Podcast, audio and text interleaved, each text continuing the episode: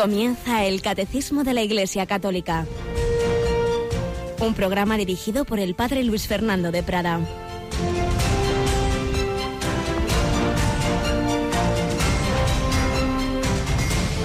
Alabados sean Jesús, María y José. Muy buenos días, muy querida familia de Radio María. En este miércoles, día que tradicionalmente ha habido un recuerdo a esa figura tantas veces escondida y olvidada de San José. Si el viernes estamos llamados a pensar en la pasión de Cristo, el sábado en la Virgen María, el jueves en la Eucaristía, bueno, pues vamos a por lo menos acordarnos un día un poquito más de San José, eh, al que antes oíamos una oración a San José, del que nos han hablado especialmente los papas desde hace un siglo, como, como León XIII, como, como Juan XXIII, como Juan Pablo II, con aquella exhortación como Benedicto XVI, que llevaba su nombre personal, Joseph Ratzinger llevaba y lleva, y como el Papa Francisco, que tiene mucha devoción. San José, te pedimos que nos ayudes a conocer a Jesús, este Jesucristo del que nos está hablando el catecismo en toda esta etapa. Y un, un San José que, que vio esa misericordia hecha carne en el Señor. Tenemos con nosotros a Cristina Rubio. Buenos días, Cristina. Muy buenos días, padre. Bueno, nos quedan muy poquitos días para aprovechar del año de la misericordia. Sí, la verdad es que ahora hay que ver todo lo que ha sido este año, ¿no? Y todas las cosas que hemos aprendido. Y el domingo, pues lo clausuramos, pero como han dicho muchos obispos, lo clausuramos, pero eso no significa que la misericordia se termine, ¿verdad, Padre? La misericordia de Dios es eterna y por nuestra parte ha sido una invitación, esto es lo que pasa con estos eventos extraordinarios en la Iglesia, no es que luego se acaben, sino se nos ha recordado extraordinariamente lo que hay que vivir ordinariamente. ¿Y qué es lo que hay que vivir? Esa confianza en el amor misericordioso del Señor y esa misericordia que hemos recibido, darla, darla en caridad, en obras de misericordia espirituales y corporales. En este mes de noviembre estamos recordando especialmente esa obra de, esas dos obras de misericordia, una enterrar a los muertos y hacerlo con esa dignidad de que nos hablaba esa declaración reciente de la Congregación para la Doctrina de la Fe, y rezar por los difuntos, rezar por vivos y difuntos y particularmente en este mes nos acordamos de los difuntos, de la esperanza y de la vida eterna. Por cierto, acabaremos también el día a las 11 de la noche en otro programa de un servidor con Paloma Niño, el hombre de hoy y Dios. Y creo que con unos ejemplos históricos que siempre hacen pensar, dos grandes catástrofes, la del Titanic y la de aquel avión eh, con aquellos jugadores de rugby que, que, cayó en los Andes, murieron muchos, pero otros sobrevivieron ahí durante meses luchando y hay muchas enseñanzas y de trasfondo sobre, sobre lo que ahí se vivió en ambos, en ambos accidentes de los que esta noche hablaremos. La esperanza, peregrinos hacia la vida eterna. Pero no podemos estar dormidos. Recordemos lo que dice el Evangelio de hoy, otra parábola, ese señor que va repartiendo una serie de onzas, semejante a la parábola de los talentos, a sus siervos y les dice, negociad mientras vuelvo. Pues también el Señor nos ha dado una serie de talentos, de cualidades, de bienes espirituales, materiales. Bueno, pues tenemos este día 16 de noviembre para que fructifiquen. ¿Qué vamos a hacer hoy? Vamos a dejar el mundo mejor de como lo encontramos, vamos a sembrar más paz, más alegría, vamos a unir a los demás, vamos a perdonar, pedir perdón, vamos a hacer todo el bien posible, vamos a dar testimonio de Cristo. Bueno, pues cada uno que se lo pida al Señor en esta mañana, vamos a ponernos a sus pies, vamos a aprender de su doctrina, pero primero eh, de los testigos, como el que ayer comenzábamos a hablar, este hombre chino que se convirtió, que que entró en la Iglesia Católica. Seguimos hablando de él en esta sección.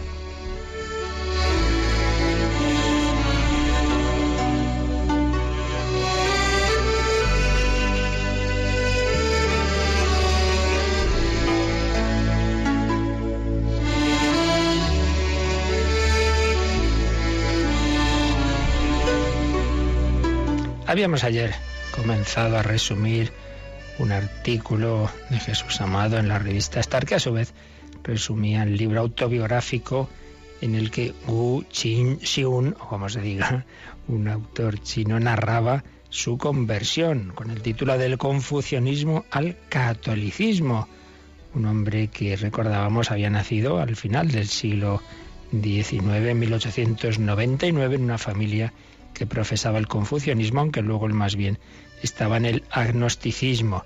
Una vida que en un momento dado se le hace vacía, en la que ve que su familia, en concreto su niña pequeña, pues, pues no, no es feliz, ve que, que en esa casa no hay, no hay alegría, pero que se acerca a la fe y en ese acercamiento, aparte del testimonio de una familia en las que veía un gran fervor en la Iglesia Católica, es decisiva la Virgen María y Santa Teresita del Niño Jesús. Qué cosas. Esta monjita que muere con 24 años sin salir de su Carmelo, pues cuánto bien ha hecho a través de simplemente contar las experiencias de su vida en la historia de un alma, el libro, por cierto, que todo el mundo debería haber leído. Esa autobiografía sencilla que no hay que menospreciar porque tenga un lenguaje pues de una niña de una jovencita francesa de finales del 19, no es nuestro San Juan de la Cruz desde luego, pero el fondo es extraordinario, historia de un alma. Pues bien, seguimos leyendo este artículo. Siguiendo a Santa Teresa de Lisieux, el doctor John se puso, ya se había bautizado y se puso ese nombre cristiano Juan, John en inglés, el doctor John Wu profesó públicamente su fe y ejerció un fuerte influjo, no solo en el círculo de sus parientes y amistades, no solo en ese círculo, sino también en intelectuales y políticos ávidos de certezas y de perfección moral. Escribió en una revista un ensayo sobre las aportaciones de Santa Teresita, al que dominó, al que denominó ese ensayo la ciencia del amor. También su esposa se convirtió, lo cual vino favorecido por un hecho singular. La hija pequeña se puso muy enferma al contraer una fuerte neumonía. La madre, desesperada, cogió a la pequeña en sus brazos y rezó intensamente ante una imagen de Santa Teresita, pidiendo la recuperación de su hija. Al cabo de tan solo unas horas había desaparecido la enfermedad. De esa manera tanto la esposa como sus trece hijos fueron recibidos en la Iglesia Católica. Y si ayer leíamos un párrafo del diario de este hombre cuando se puso muy triste al leer lo que su hija pequeña había escrito sobre la tristeza que vivía en su casa, pero luego en cambio, cuando unos años después ya son católicos, escribía, Hace unos días recibí una carta cariñosísima de mi hija Inés en la que me decía, no puedo imaginarme un padre mejor en todo el mundo. Me extrañaría que recordase lo que había escrito antes de mí en su diario. No sin razón he escrito recientemente, con Cristo el hogar es el preludio del cielo, sin Cristo es el preludio del infierno. Fijaos, como este hombre pues cambia de perspectivas. Sin Cristo el hogar, la familia es preludio del infierno. Con Cristo es preludio del cielo.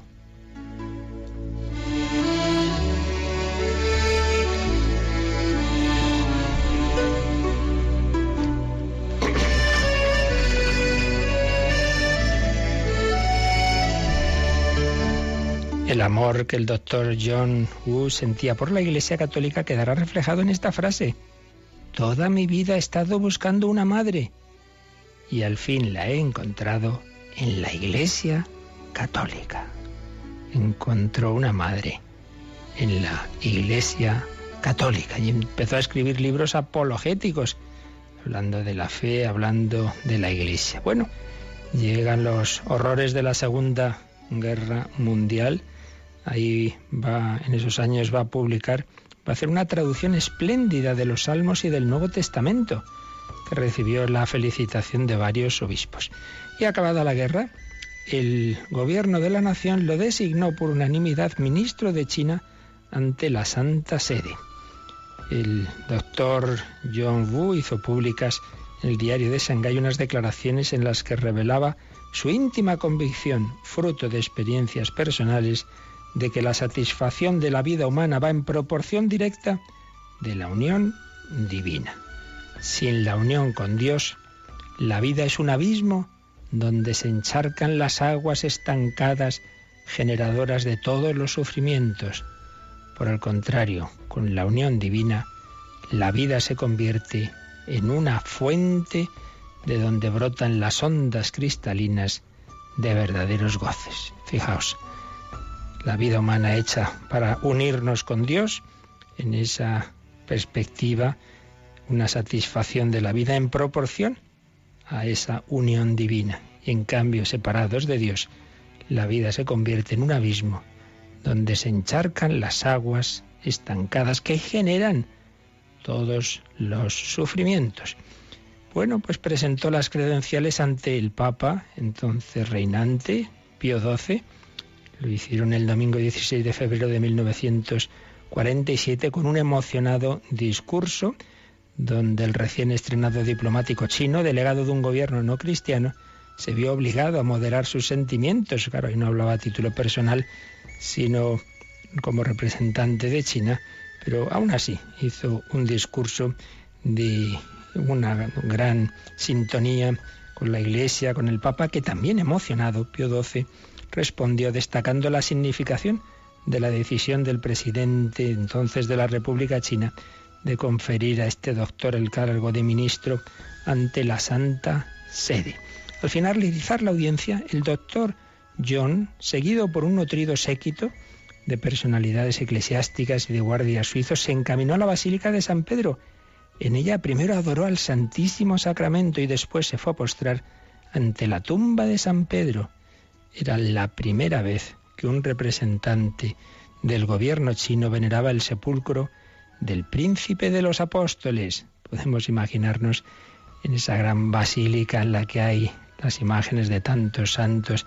Podemos imaginarnos a San Francisco Javier, aquel que había muerto con ese deseo de visitar China y podemos imaginarnos a Santa Teresita del Niño Jesús, que tanto había influido en la conversión de este hombre, ambos patronos de las misiones, cómo sonreirían desde el cielo.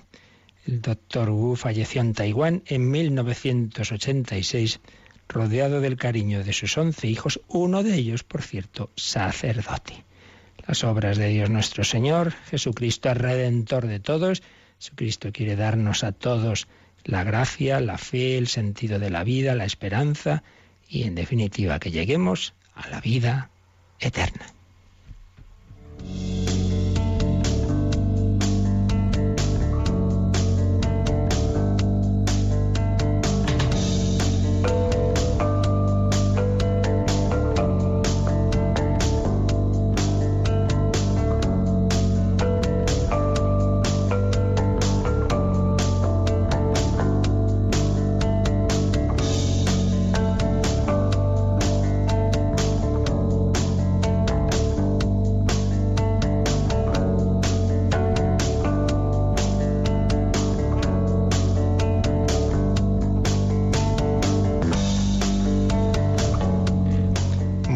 Cristina, seguro que Santa Teresita se puso muy contenta. Tú has leído su historia de un alma, ¿verdad? Sí, es uno de mis libros preferidos. Lo aconsejamos a todos los oyentes, ¿verdad? Sí, sí, sí. Porque además se lee con mucha facilidad y ha, convertido, ha sido instrumento de conversión, para ser más precisos, de infinidad de personas y de acercamiento a una vida cristiana más intensa. Pues quien le iba a decir que este hombre chino, pues a través de Santa Teresita ingresa, ingresa en la Iglesia Católica. Y es que Jesucristo es Salvador de todos los hombres. A propósito de lo que estamos viendo en el Catecismo a partir del número 599, que ya hemos leído un par de días, pero antes de proseguir con los números concretos, estamos profundizando en el trasfondo de lo que aquí se nos expone. Estamos llegando pues a esa pasión de Cristo, Jesús ha sufrido, ha muerto por todos, es redentor de todos, no solo con la pasión, muerte y resurrección, sino con toda su vida. Pero decíamos que hay que entrar un poquito, profundizar en, la teología que está detrás de la redención, en este,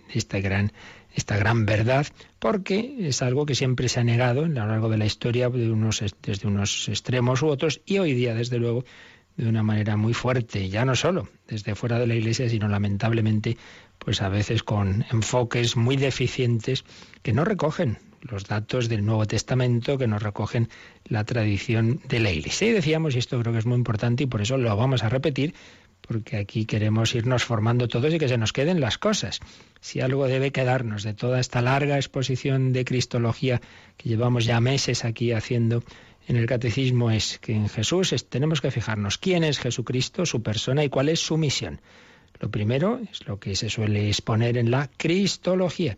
Lo segundo, la misión de Cristo, pues se suele llamar la soteriología. Todo, por supuesto, en definitiva es lo mismo porque todo es sobre Él, pero distinguimos sobre esa identidad de Cristo, su persona y sobre su misión. Su persona. Bueno, y ahí todo ese esfuerzo de siglos de la Iglesia en su magisterio, en sus grandes primeros concilios, para precisar los datos que estaban en el Nuevo Testamento, aquí no se inventa nada, pero se precisa con palabras más técnicas, digamos así, lo que estaba dicho de otra forma en el, en el Nuevo Testamento. A saber, que Jesús es verdadero Dios, Dios de Dios, luz de luz, segunda persona de la Trinidad, un Dios que es único pero no solitario, un Dios que es familia, un Dios que es Padre, Hijo y Espíritu Santo, pues esa segunda persona se hace hombre. Y entonces Jesús, sin dejar de ser esa segunda persona divina, tiene un yo divino, tiene una naturaleza divina, pero asume una naturaleza humana. Y eso lo expresa la Iglesia con esos términos, una persona en dos naturalezas. Poníamos hace tiempo aquel ejemplo, yo puedo meter mi brazo derecho en un balde de agua caliente, mi brazo izquierdo en uno de agua fría, entonces yo, la única persona, yo, yo, Luis Fernando, tengo frío en mi brazo izquierdo y calor en mi brazo derecho, pero soy yo el mismo. Pues bien, Jesucristo, el Hijo de Dios, la segunda persona de la Trinidad, puede morir y muere, de hecho, en su naturaleza humana y sufrir y a la vez estar siempre vivo y ser eterno en su naturaleza divina. Puede saber absolutamente todo en su conocimiento divino y tiene que aprender en su conocimiento experiencial humano. Tiene una voluntad divina igual a la del Padre y del Espíritu Santo y una voluntad humana a la que le cuesta en un momento dado la pasión, Padre, no se haga mi voluntad sino la tuya, si es posible, pase de mí este cáliz, etcétera. Jesucristo, una persona en dos naturalezas, concebido por obra y gracia del Espíritu Santo de manera virginal en el seno de María. Cristología. Y bien, esta persona, este Hijo de Dios hecho hombre, ¿a qué ha venido? A redimirnos del pecado, a salvarnos a todos, a poder obtener no una mera amnistía general, bueno, Dios perdona y aquí no ha pasado nada, sino que uno de nosotros, uno de nuestra humanidad, y por ello se ha encarnado en el seno de María, entra en esas genealogías que cuentan eh, San Mateo y San, y San Lucas al principio de sus evangelios, entra en nuestra historia humana para desde dentro redimirnos del pecado y sus consecuencias.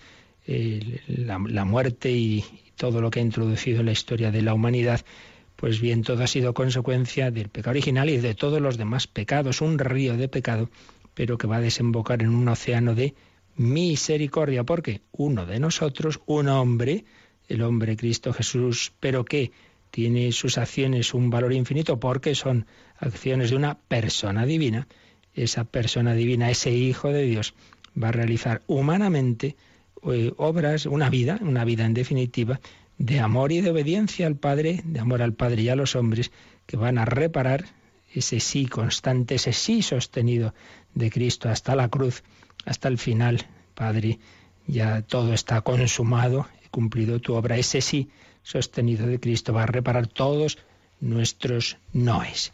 Y decíamos que esto está ahí, en, el, en toda la escritura está clarísimo, no, ya no, no solo en el Nuevo Testamento, y en el Antiguo, sobre todo en los cánticos del siervo de Yahvé, como ese Jesús que carga con las consecuencias de nuestros pecados es nuestro redentor. Pero decíamos que la afirmación de las verdades de la cristología y de la soteriología van unidas. Es decir, si creemos realmente que Jesús es Dios y hombre, pues entonces también vemos que esa salvación que nos trae es una salvación en primer lugar interior, perdona nuestros pecados, que se prolonga en la eternidad, nos quiere salvar, quiere darnos una vida eterna. Pero también esto tiene consecuencias humanas, digámoslo así, en, en la vida temporal y en la vida social. Uno cambia su corazón y eso implica que mejora su relación con los demás, mejora la vida familiar, como el testimonio que acabamos de escuchar, mejora la vida social, lo de zaqueo. Se encuentra con Cristo y entonces daré la mitad de mis bienes a los pobres y si alguno le he defraudado, le devolveré cuatro veces más. Cristo cambia el corazón y eso implica una mejora en la vida social, no faltaría más. Dimensiones divinas y eternas, dimensiones humanas y sociales. Pero todo en esa, en esa armonía, con quién es Cristo, Dios y hombre verdadero. Pues bien, decíamos que el peligro siempre es que nos quedamos solo con alguno de los extremos de los misterios. Jesús es Dios y hombre. Bueno, pues yo me fijo mucho en que es Dios y me olvido de que es hombre. Esto ha pasado más bien en otros tiempos, entonces se olvidaba esas dimensiones humanas de, Jesús que realmente pues tenía que aprender, que, que, le costaba pues eso, el sufrimiento, etcétera. Pero más bien en nuestra época es al revés. Acentuamos mucho que es hombre y nos olvidamos de que es Dios. Entonces parece que no sabía nada, eh, no sabía ni quién era, ni qué es lo que le iba a pasar. Y entonces ese error, esos errores en quién es Cristo repercuten también en, en cómo entendemos su obra redentora. Entonces, ¿a qué ha venido Jesús? Bueno, eso de salvarnos de los pecados y, de la vida eterna, no. Lo que ha venido es a, enseñarnos una vida, a construir el reino en esta tierra, entonces a ser solidarios y a que no haya pobres en este mundo. Entonces se reduce la salvación a un aspecto verdadero de, de cómo tenemos siempre que trabajar por elevar eh, las condiciones humanas de las personas, pero olvidándonos de la raíz de todo, que Jesús ha venido en primer lugar a ese obtenernos ese perdón de los pecados, a ese cambio de corazón y a darnos el acceso a la vida eterna, la salvación. Si nos olvidamos de que es Dios, pues también reducimos la salvación simplemente a unos aspectos humanos, pues bueno, cosas buenas, pero como podría hacerlas y las hacen, pues cualquier ONG. Si nos olvidamos de que es hombre, entonces lo contrario, podemos hablar quizá mucho de la vida eterna y de la gracia, pero, pero oiga, pero que esto tiene que tener unas consecuencias también aquí, en esta vida, una felicidad que Cristo nos da ya aquí y, y unas implicaciones también sociales. Todo hay que unirlo. No podemos quedarnos con un extremo. Jesús es Dios y hombre. Jesús es hombre y Dios. La salvación es eterna, pero empieza en esta vida. La salvación tiene una dimensión personal, interior, íntima, pero que debe repercutir a un nivel social. Todo unido. Y esta salvación de Cristo, que es Dios y hombre, es la salvación que trae a todos los hombres.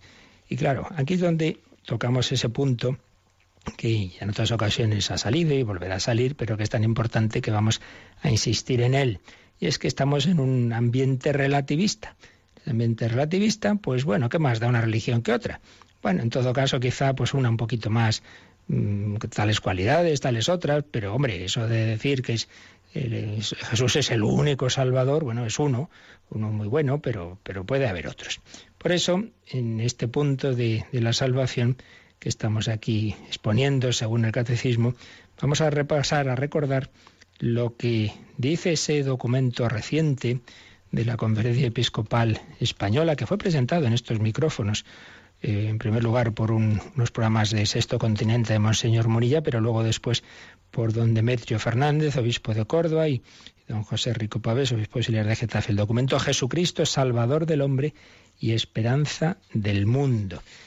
Ayer ya lo citábamos, una instrucción pastoral que se aprobó por la Asamblea Plenaria de la Conferencia Episcopal Española el 21 de abril de 2016, aunque se hizo público unos meses después. Bien, pues en el tercer capítulo, tercer capítulo se titula Jesucristo, Salvador Universal y comienza con una cita de San Pedro en los Hechos de los Apóstoles, que dice así: No se nos ha dado otro nombre bajo el cielo en el que podamos salvarnos. No se nos ha dado otro nombre. Y dice el número 25 de este documento. En un mundo globalizado, caracterizado en lo religioso por un pluralismo, de hecho, muchas religiones y, y distintos enfoques, no pocos se preguntan si la Iglesia debe seguir manteniendo el mismo discurso que Pedro sostuvo en los orígenes. No hay salvación en ningún otro, pues bajo el cielo no se ha dado a los hombres otro nombre por el que debamos salvarnos. Hechos 4.12. La dictadura del relativismo ha dañado no solo la conciencia religiosa de muchos cristianos, que consideran arrogante y excluyente presentar a Jesucristo como el único Salvador. A no pocos les parece que sería más acorde con la mentalidad contemporánea reconocer que la salvación se encuentra también fuera de la mediación de Cristo y de la Iglesia, y reconocer por esto mismo que tiene múltiples caminos ordinarios que conducen a ella. Debilitados en su identidad cristiana, hay quienes cuestionan la necesidad del anuncio evangélico, ¿Para qué vamos a ir a las misiones? ¿Para qué vamos a ir a China? ¿Para qué vamos a ir a tal sitio al otro a anunciar a Cristo? Y a fin de cuentas da igual, todo el mundo se salva por unos caminos o por otros, da igual ser cristiano que ser confucionista, que ser lo que sea. Hay quienes cuestionan la necesidad del anuncio evangélico. Confunden el diálogo interreligioso con el diálogo ecuménico entre la Iglesia Católica y otras iglesias y comunidades eclesiales, o ignoran cómo deben armonizarse ambos diálogos con la irrenunciable tarea misionera de la Iglesia. Quizá que algunos haya perdido cuando dice que hay quien confunde el diálogo interreligioso con el diálogo ecuménico, es que hay que precisar. Normalmente reservamos la palabra ecumenismo a las relaciones entre cristianos, cristianos que somos unos católicos y otros de otras comunidades, pero cristiano, para ser cristiano hay que creer la Santísima Trinidad y en Jesucristo como Dios, claro, Dios y hombre verdadero. Entonces somos cristianos. Entonces ahí está el diálogo ecuménico. Luego hay cosas que nos diferencian, pero por lo menos coincidimos en que somos cristianos. Eso es el ecumenismo. En cambio, diálogo interreligioso se usa para el diálogo con otras religiones no cristianas, con el Islam, con el judaísmo, con las religiones orientales, etc. Pues dice, hay quienes confunden uno con otro. Y también quienes no acaban de ver cómo se armoniza el diálogo, sea ecuménico, sea interreligioso, con el anuncio misionero. El ecumenismo, hombre, es vamos a hacer lo posible por fijarnos en lo que nos une, rezar juntos, hacer cosas buenas juntos.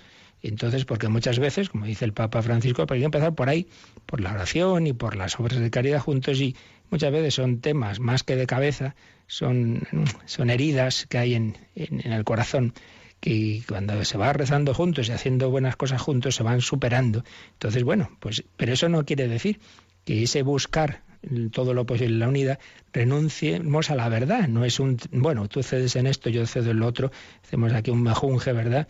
Y entonces, ¿qué más da que si son siete sacramentos o que son cinco? No, no es eso.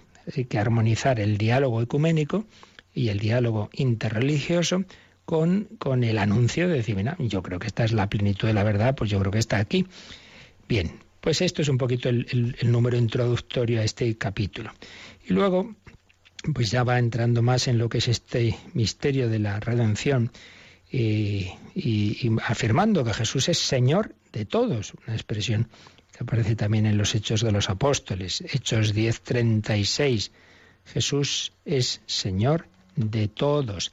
Y eso no es arrogancia que desprecie a las demás religiones, sino el reconocimiento gozoso de que Cristo se nos ha manifestado sin mérito mm, de nuestra parte. No es que seamos mejores que nadie, pero si se nos ha manifestado esa revelación de Dios en Cristo, lo tenemos que anunciar. Y aquí es donde viene el punto clave, lo que decíamos antes de que muchas veces el problema está en que no tenemos una adecuada concepción de Jesucristo. Dice así este documento. En Jesús de Nazaret no vemos al hombre buscador de Dios, sino a Dios hecho hombre que ha venido a la búsqueda de cada ser humano. Jesús no es un fundador más, un hombre más que busca a Dios y que se unió especialmente a Dios. No, no, es al revés. Es el Dios que ha venido a buscar al hombre. Claro, si no tenemos esa fe, pues entonces ya no somos cristianos. Entonces, lógico que ya entendamos la salvación de otra forma muy distinta, muy reductiva. Jesús no es un hombre buscador de Dios, sino el Dios hecho hombre que ha venido a la búsqueda de cada ser humano, de todos y de cada uno. Por eso Jesucristo es el único mediador de todos los hombres. Eso no quiere decir que digamos que el que no esté dentro de la iglesia no se pueda salvar. Lo que quiere decir es que aunque se pueda salvar, será siempre por medio de Cristo, un Cristo que vive en la iglesia y recibirá pues una gracia de Dios extraordinaria que le invitará también a él no sabemos cómo, es un misterio de, la gracia de Dios, en algunos casos sí lo sabemos, como los casos que hemos contado de personas que reciben esa gracia de conversión ya en vida, pero otros pues quizás sea en ese momento de la muerte, pues una, una gracia de Dios que, que, les invite a abrirse al Señor Jesús, al verbo hecho carne. Pero bueno, eso queda en el misterio de Dios. Lo que sabemos es que todo el que se llegue a Dios en la eternidad, todo el que se salve, desde luego se salva por Jesucristo. No hay otro camino. Es el único mediador. Y este fue uno de los temas en que más insistió en su fecundísimo pontificado San Juan Pablo II, que decía como esa mediación única y universal de la salvación en Cristo es la vía establecida por Dios mismo y de ello Cristo tiene plena conciencia. Y por ello Juan Pablo II pues insistió en la necesidad de la misión. No, no, no ha terminado la necesidad de anunciar a todos a Jesucristo, de llevarle hasta los confines del mundo, como hizo él, hasta su último suspiro, abrir las puertas a Cristo, el único redentor. Y, dice el documento, eh, sostuvo con fuerza profética esa necesidad de la misión cristiana frente a los que sostenían que ya era la hora de cambiar el anuncio de Cristo por una acción meramente filantrópica y humanitaria. Esta última, esta acción, siempre acompañará al anuncio, pero no lo sustituye. Claro, todo misionero, y siempre la defiende la Iglesia, ha incluido hacer todo el bien posible en el ámbito humano. Si no, pregunten a los que trabajan en las cáritas, etcétera. No faltaría más, pero, pero eso no sustituye el, el anuncio explícito de Jesucristo. El Santo Papa recordaba que la misión universal de la Iglesia nace de la fe en Jesucristo como mediador universal, una universalidad de la salvación afirmada por todo el Nuevo Testamento y recapitulada en unas palabras de San Pablo a Timoteo. Primera Timoteo 2, del 5 a 7, dice así, porque hay un solo Dios y un solo mediador entre Dios y los hombres, Cristo Jesús, hombre también, que se entregó a sí mismo como rescate por todos. Y en la exhortación Evangelii Gaudium del Papa Francisco, en un lenguaje más existencial, dice unas palabras muy bonitas que vamos a leer y las meditamos luego en un momento de oración con cántico. Y decía así el Papa, no se puede perseverar en una evangelización fervorosa si uno no sigue convencido por experiencia propia de que no es lo mismo haber conocido a Jesús que no conocerlo. No es lo mismo caminar con Él que caminar a tientas. No es lo mismo poder escucharlo que ignorar su palabra.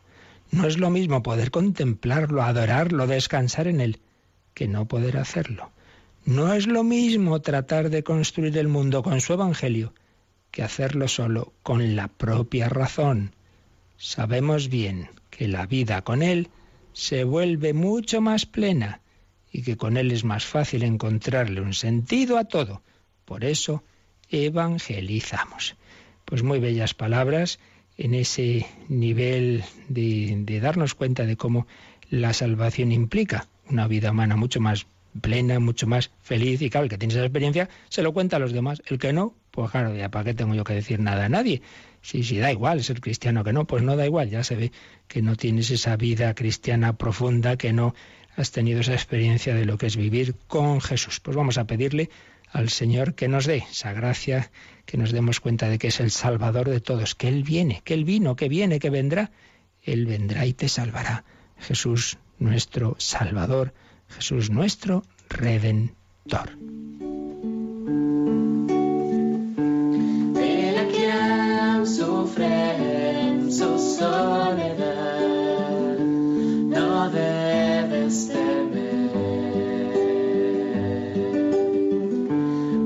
Señor tu Dios poderoso, cuando invoques su nombre, Él te salva.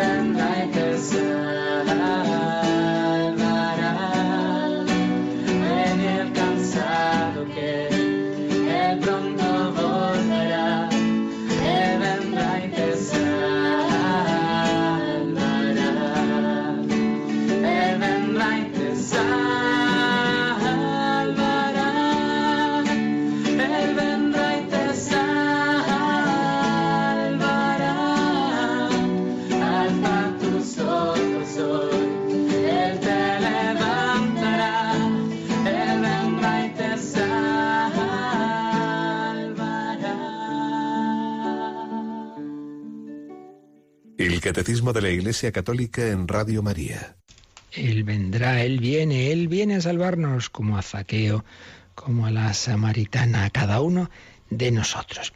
Estamos resumiendo cómo expone ese misterio de que todos estamos llamados a esa salvación en Cristo, Salvador universal, mediador universal, en ese documento de la Conferencia Episcopal Española, Jesucristo, Salvador universal. No podemos exponerlo todo, podéis leerlo, ya os decía ayer que está la página web de la conferencia episcopal, pero bueno, vamos a ver si nos da tiempo a resumir lo principal, estos números 25, 26 hemos visto, luego mm, a partir de 27 dice, Él es el primero y el último. ¿Por qué ya en la antigüedad grecorromana y desde luego hoy nos cuesta concebir que el Salvador de todos sea un hombre? Porque nos cuesta concebir que lo universal se concrete en la carne de Jesucristo. Claro, es el misterio de la encarnación. Es que es, sí, es un individuo particular, pero en ese individuo particular está el todo en el fragmento, Dios en el hombre, porque en él habita la plenitud de la divinidad corporalmente, dice San Pablo en Colosenses 2.9. 2.9. La carne de Cristo es la carne del Hijo de Dios. Tocando ese cuerpo, esa humanidad, estamos tocando a Dios, el que me ha visto a mí ve al Padre. Por eso dice los obispos, hay una razón primordial y una razón de ultimidad en las que se fundan la primacía y mediación universal de Cristo. ¿Qué quiere decir? Razón primordial, porque Jesucristo, palabra de Dios encarnada, existía en el principio. El principio era el verbo, el verbo estaba junto a Dios, el verbo era Dios y por medio de él se hizo todo y sin él no se ha hecho nada. Es que ese hombre es el creador, por eso Jesús podía decir en sus diatribas con sus adversarios, antes que Abraham existiese, soy yo. Razón primordial y razón escatológica, razón de ultimidad, porque Cristo elevado de la tierra atrajo así a todos los hombres, introduciendo a la humanidad con él en el tiempo final. Un Señor Jesús primero y último, alfa y omega, ante el cual podemos y debemos todos postrarnos como Santo Tomás y decir, Señor mío y Dios mío, tú eres mi Dios y Salvador, confiaré y no temeré. Y todos los grandes conversos, los que se han encontrado con Cristo después de buscar la verdad por todos los lados, como San Agustín, pues han podido decir palabras como este obispo de Hipona. Esto lo supo hacer el artífice, nadie desespere. El que hizo, restauró. El que formó, reformó. Y el Vaticano II tiene unas palabras preciosas que recoge también este documento episcopal. En el número 45 de la Gaudium Spes decían los obispos del mundo entero en el concilio. El Señor es el fin de la historia humana, el punto donde convergen los deseos de la historia y de la civilización, centro del género humano, gozo de todos los corazones y plenitud de sus aspiraciones. Y otro apartado de este documento, Jesucristo Salvador del hombre y esperanza del mundo, eh, se titula así, En Jesucristo, mediador universal, se ha manifestado la plenitud de la salvación y concreta, mediador único por su muerte y resurrección redentoras, que es la parte precisamente que, de la que, en la que estamos en el catecismo. La verdad sobre la persona de Cristo es inseparable de la verdad sobre su misión redentora, lo que hemos estado diciendo. Todos los que creen en Él reciben por su nombre el perdón de los pecados, dice los Hechos de los Apóstoles 10:43. Y se cita en documento fundamental para todo este tema, y la declaración Dominus Jesus de la Congregación para la Doctrina de la Fe, pero eh, refrendada de una manera muy, muy especial, con la autoridad del Santo Padre Juan Pablo II en el jubileo del año 2000. La del punto central, la afirmación fundamental de esa declaración Dominus Jesus era esta. Debe ser firmemente creída como verdad de fe católica que la voluntad salvífica universal de Dios uno y trino es ofrecida y cumplida una vez para siempre en el misterio de la encarnación, muerte y resurrección del Hijo de Dios. Esto no es una opinión, es una verdad de fe católica. Que Dios quiere salvarnos a todos, ¿cómo? Pues en ese misterio de la encarnación, muerte y resurrección del Hijo de Dios. Y sin embargo, sigue diciendo el documento de nuestros obispos, no faltan hoy día quienes consideran que la revelación de Jesucristo es incompleta e imperfecta, porque claro, se expresa en un lenguaje humano, el lenguaje humano siempre es limitado, entonces, bueno, hay que complementarla con lo que podemos encontrar en otras religiones, porque ninguna religión, tampoco el cristianismo, puede expresar de modo completo el misterio de Dios. Todo muy bonito, porque pues es verdad, claro, Dios es infinito, como, como una religión va a agotar a Dios, claro. Todo esto es contrario a la fe en que Jesús es el verbo, es la expresión perfecta del Padre, es el camino, la verdad y la vida. Es quien nos ha dado a conocer al Padre. Es esa revelación plena y definitiva de Dios. Jesús muerto y resucitado es el verbo de Dios encarnado.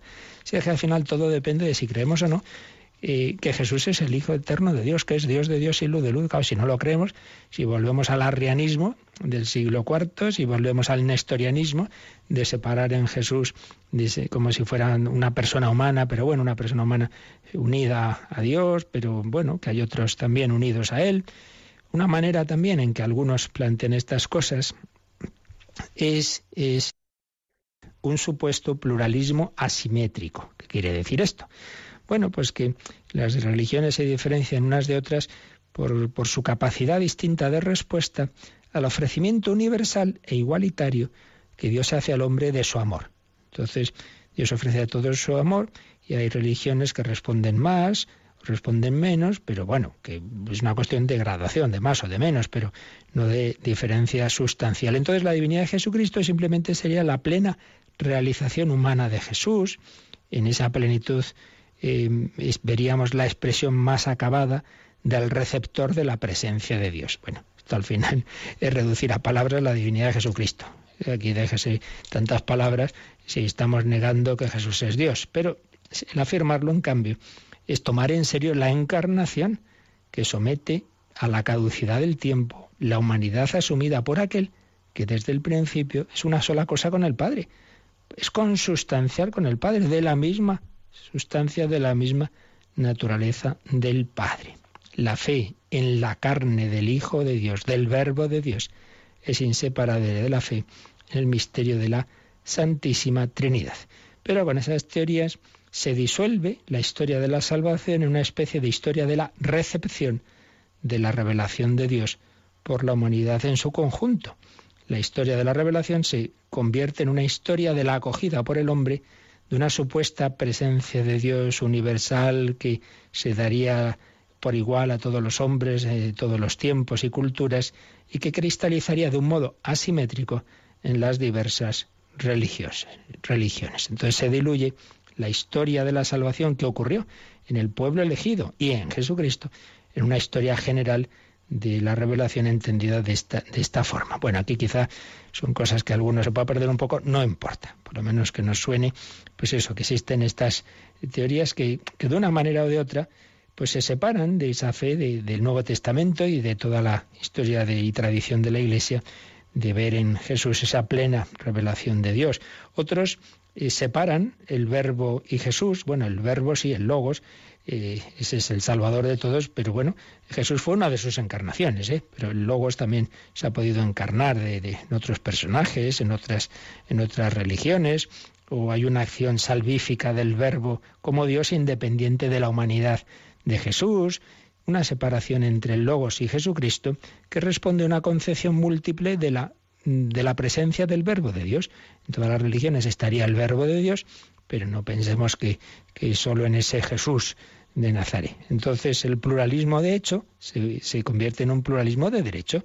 Es bueno que haya muchas religiones complementarias, todas son imperfectas, porque al separar al verbo de la humanidad que asumió en la encarnación, pues quedaría eh, pues entonces ya pues bien ese verbo puede actuar de muchas formas complementarias. Bueno, con todo ello, desde luego nos estamos separando de esa concepción cristiana que repito está más que presente en todo el Nuevo Testamento y en toda la tradición y en todos los santos, esa concepción cristiana que nos muestra el carácter absoluto de la revelación de Dios en Cristo y por ello su misión salvífica universal. Por supuesto, se relativiza la Iglesia, se relativiza su misión, entonces, ¿para qué vamos ya a anunciar a Cristo si da igual en el fondo pues ir por ese camino o ir por otros? Bueno, así rápidamente eh, hemos enunciado un poquito lo que, lo que y podéis leer con más calma en ese documento Jesucristo, Salvador Universal, pero que nos recuerda que de siempre, y desde luego hoy día, en el contexto relativista en el que estamos, cuesta aceptar que ese hombre, ese hombre Jesús, es verdadero Dios y es el único Salvador, lo cual, repito, no quiere decir que una persona de buena voluntad que no ha podido conocer suficientemente a Cristo, a la Iglesia, no pueda recibir la gracia salvadora, pero la recibe de Cristo, no, no por otro lado y recibe esa gracia por mediación de, ese Cristo que vive en la Iglesia. Nadie se salva sin entrar en esa nave de la Iglesia, aunque no lo haga de una manera explícita, eh, que puede ocurrir, y así serán tantos casos de personas que no, no han recibido ese, ese anuncio, pero en cualquier caso es siempre el camino, la verdad y la vida, ese Jesús, Dios hecho hombre, por ti y por mí, Salvador universal. No hay otro camino. Un Jesús que ha vivido toda esa vida humana, el verbo hecho carne, una vida humana, eh, concebido virginalmente en el seno de María, unos misterios de la infancia, unos misterios de la vida oculta, de la vida pública y luego la pasión, muerte, resurrección, todo ello lo ha vivido en ese espíritu de reparar con su amor, con su sí, con su obediencia, todos nuestros noes, todos nuestros egoísmos. Y al ser una persona divina, toda esa vida humana tiene un valor infinito y por eso esa gracia nos llega, nos llega a todos nosotros. Pero claro, luego hay que asumirla, luego hay que acogerla. Hoy anoche en el programa de nuestro amigo Lucho Luis Eduardo, Razones para Creer, pues el ejemplo que ponía el padre Ángel Castaño. Un, náufrago está en el mar, está ahí pues que, se va a ahogar, entonces le, echamos un salvavidas y no lo coge. Dice, pero hombre, bueno, pues venga, me, me echo yo al agua y lo intento salvar. Y intento salvar y, no se deja salvar, e incluso me puedo ahogar yo. Yo me hago intentando salvar, pero claro, si el otro no se deja, bueno, pues el Hijo de Dios se ha echado del cielo a la tierra, se ha ahogado, es decir, ha muerto, pero luego hace falta que uno acepte la salvación. No basta que Cristo quiera. Dios no nos quita la libertad de dejarse salvar. Hay un único Salvador, pero tenemos que dejarnos salvar. Sí, Jesús, creo en ti cúrame, perdóname, Jesús, Hijo de Dios, ten compasión de mí, que soy un pobre pecador. Pues vamos a decírselo, a pensarlo. Si alguno se nos ha medio dormido, vamos a poner una canción movidita de la renovación carismática que nos recuerda que Jesús es el único Salvador, Salvador de todos. Pero antes nos recuerdan cómo se pueden hacer las consultas y preguntas. Participa en el programa con tus preguntas y dudas. Llama al 91 153 8550. También puedes hacerlo escribiendo al mail catecismo arroba radiomaria.es. Catecismo arroba radiomaria.es.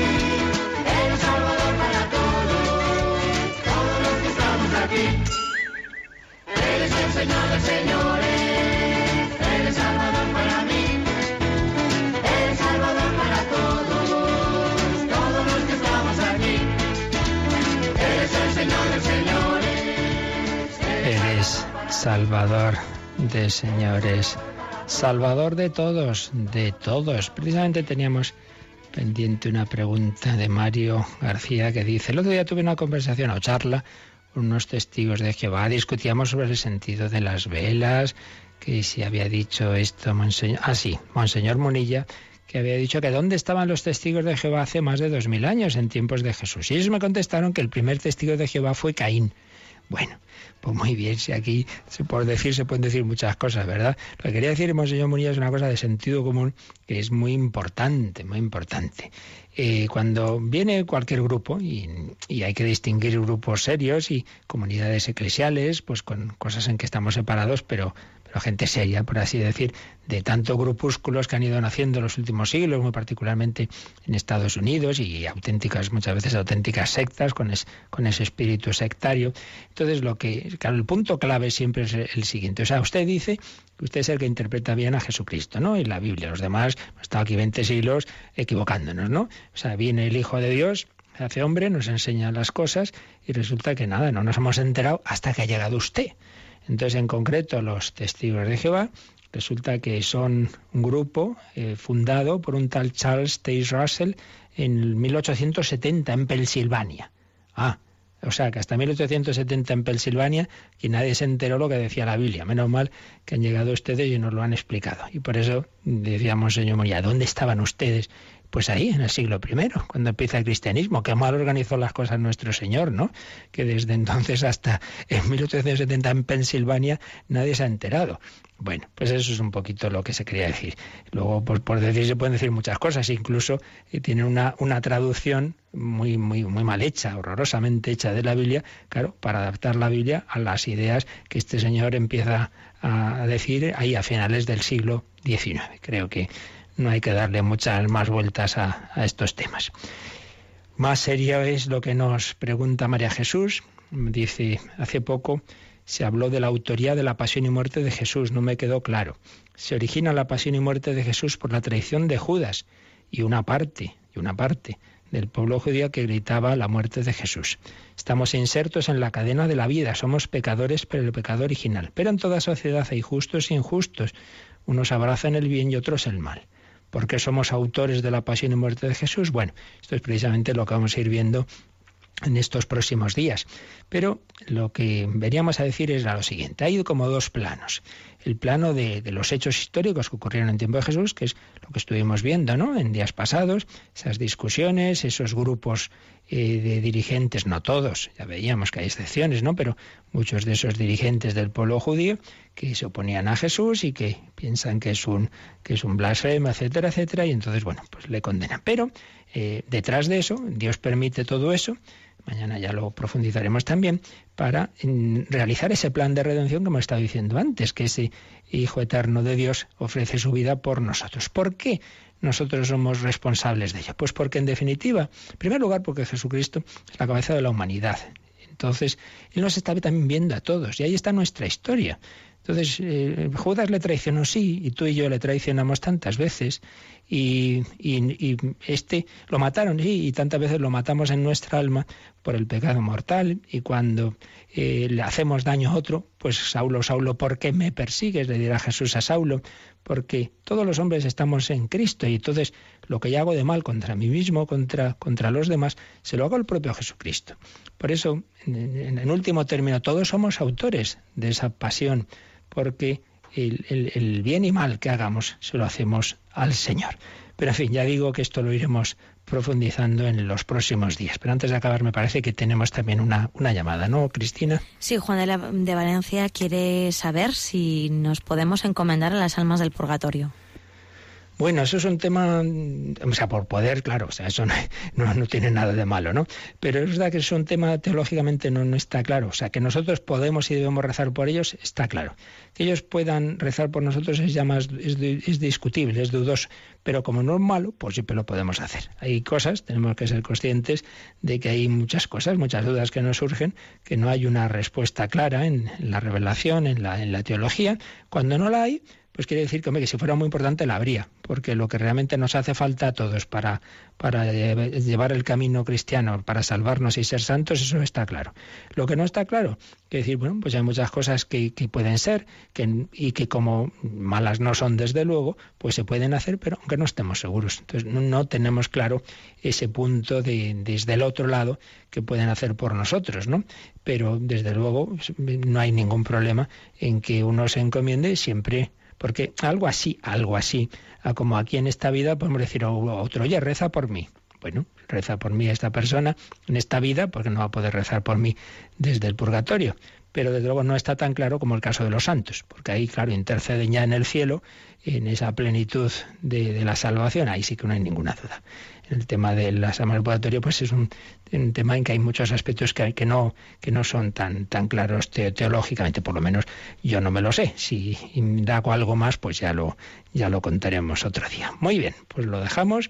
Yo recuerdo que esta noche a las 11 vamos a hablar de la esperanza, de las esperanzas terrenas y de la esperanza escatológica y creo que va a ser un programa bonito con, con una serie de testimonios y de, y de recoger lo que ocurrieron esos dos accidentes tan trágicamente famosos, ¿no? El del Titanic y luego el aquel avión de los Andes y cómo ahí podemos ver unas parábolas también de las esperanzas inmanentes o trascendentes de la humanidad. A las 11 de la noche, las 10 en Canarias, en el hombre de Dios, pues si empezábamos ahora a las 8, pues servidor acabará también ahí de acompañaros en esta búsqueda de la verdad, de la esperanza, de la vida eterna. La bendición de Dios Todopoderoso, Padre, Hijo y Espíritu Santo, descienda sobre vosotros. Alabado sea Jesucristo.